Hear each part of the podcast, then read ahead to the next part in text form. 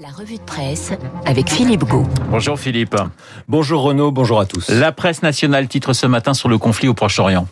Oui, Israël et le Hamas au bord de la guerre totale, c'est la une du Figaro dont l'éditorialiste Philippe Gély nous indique que les généraux israéliens ont une expression pour désigner leurs opérations contre les Palestiniens. Il faut aller tondre le gazon chez eux à intervalles réguliers, sachant que les mauvaises herbes repoussent toujours. Pour rappel, la dernière incursion de Tsahal, l'armée israélienne dans la bande de Gaza, c'était il y a sept ans. Pour Libération et le Parisien, c'est le mot escalade qui qualifie ce conflit. Libé y voit une inévitable escalade, tandis que pour le Parisien, cette escalade fait craindre une nouvelle guerre, le quotidien qui rappelle que ce conflit survient alors que le pays traverse une crise politique interminable, la plus longue de son histoire, et ce nouveau conflit entre Israël et le Hamas risque de contrecarrer les efforts du Premier ministre Benjamin Netanyahou pour former un gouvernement de coalition d'ici deux semaines.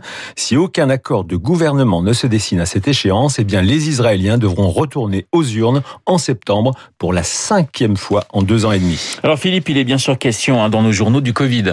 Oui, l'occasion pour un grand nombre d'entre eux de faire le point sur la situation à moins d'une semaine du déconfinement mercredi prochain. Ainsi, à propos de la vaccination, le Parisien aujourd'hui en France nous indique à sa une que c'est désormais autour des entreprises de vacciner, notamment indique le quotidien en réservant des créneaux dans les vaccinodromes. D'autres journaux se projettent plus loin, comme La Voix du Nord qui titre à vos marques prêts comme la plupart des commerces essentiels, pressés de retrouver mercredi prochain leur clientèle. Et puis Sud-Ouest s'intéresse au pass sanitaire et détaille les modalités de ce dispositif, voté par l'Assemblée mardi, qui permettra d'accéder à un certain nombre de lieux publics et de voyager. Ce fameux pass sanitaire qui crée un certain désordre au sein de la majorité et du gouvernement, divisé sur ce sujet comme sur l'affaire du voile portée par une candidate LREM. Le site du Figaro raconte qu'hier, lors du Conseil des ministres, Emmanuel Macron a rappelé à l'ordre son gouvernement demandant à ses ministres de faire preuve de discipline collective et de montrer moins d'état d'âme. Alors toujours à propos de la crise sanitaire et du Covid, Libération s'inquiète pour la tenue des Jeux Olympiques l'été prochain à Tokyo. Oui, Libé qui pose la question dans un titre assez abscon. Tokyo, chaos les JO et nous explique qu'à deux mois du début des épreuves et alors que le Japon fait face à une quatrième vague de Covid, de plus en plus de voix s'élèvent pour réclamer l'annulation pure et simple des Jeux Olympiques déjà repoussés d'un an. Dans son éditorial, Dove Alphon, le directeur de la rédaction de l'IB, écrit que la question piège dans les années qui viennent pourrait être savez-vous en quelle année les Jeux Olympiques de Tokyo 2020 se sont déroulés? Les craintes portent principalement sur l'allocation de moyens médicaux très importants qui devront être déployés pour protéger les délégations olympiques de la pandémie, à nouveau très actif, donc je le disais au Japon. Libé a interrogé des champions français pour savoir dans quel état d'esprit ils se trouvent face à ces incertitudes. Optimisme pour les péistes Yannick Borel, pour qui il n'y a pas de raison de ne pas y croire.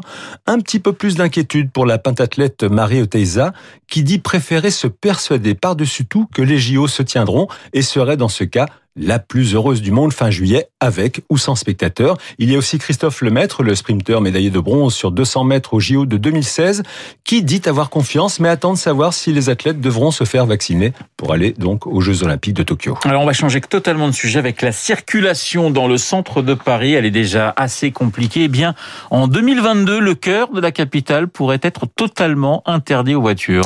Oui, c'est en toute logique le Parisien, dans son cahier central, le Grand Parisien, qui nous indique qu'une consultation sur, je cite, la mise en place d'une zone à trafic limité dans les quatre arrondissements du centre de la capitale, les quatre premiers, 1, 2, 3, 4, qui a été lancé hier. Interrogé sur ce projet, David Béliard, l'adjoint à la mairie de Paris, chargé de la transformation de l'espace public et des mobilités, en dévoile les grandes lignes, rappelant que ce dispositif existe déjà en Europe, à Madrid, Rome et Milan, mais aussi en France, à Nantes et Lille.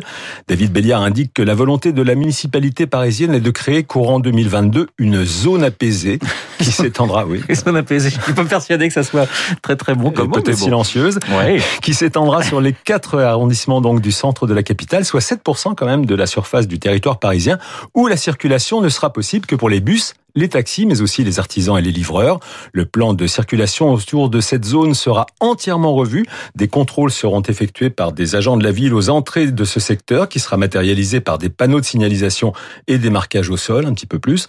En fonction du résultat de cette consultation, David Béliard ne cache pas que cette zone sans voiture pourra être étendue à d'autres arrondissements parisiens. La revue de presse avec Philippe Gau. Philippe, vous souhaitez revenir sur un triste épisode de notre histoire? Oui, c'est Le Monde, dans son édition datée d'aujourd'hui et demain, qui nous raconte cette rafle du billet vert, la première opération d'envergure menée contre des juifs en zone occupée 16 mois avant celle du Veldiv. C'était le 14 mai 1941, cela fera donc 80 ans demain. Plus de 3700 juifs étrangers, réfugiés originaires de Tchécoslovaquie, d'ex-Autriche et surtout de Pologne, avaient été arrêtés par la police française en région parisienne. La plupart d'entre eux vont mourir en déportation après avoir transité dans les camps de Pithiviers et Beaune-la-Rolande, dans le Loiret. Le Monde nous raconte surtout comment le mémorial de la Shoah a pu avoir accès à plus de 100 photos qui racontent ce drame heure par heure. Ce sont deux collectionneurs qui ont appelé la responsable de l'institution à l'automne dernier pour lui montrer leurs dernières acquisitions, 200 planches contact proprement fixées et rigoureusement numérotées sur d'épais cartons gris foncé. Elle montrait pour l'essentiel la vie quotidienne et le cérémonial de l'occupant dans Paris à l'époque, mais à partir du numéro 182, cinq planches, soit plus de 100 clichés, retraçaient presque heure par heure le déroulé de cette rafle du billet vert. Le monde décrit sur deux pages ce formidable mais difficile témoignage de notre histoire. Une partie des photos sera présentée en coordination avec la mairie de Paris à partir de demain devant le gymnase Japy.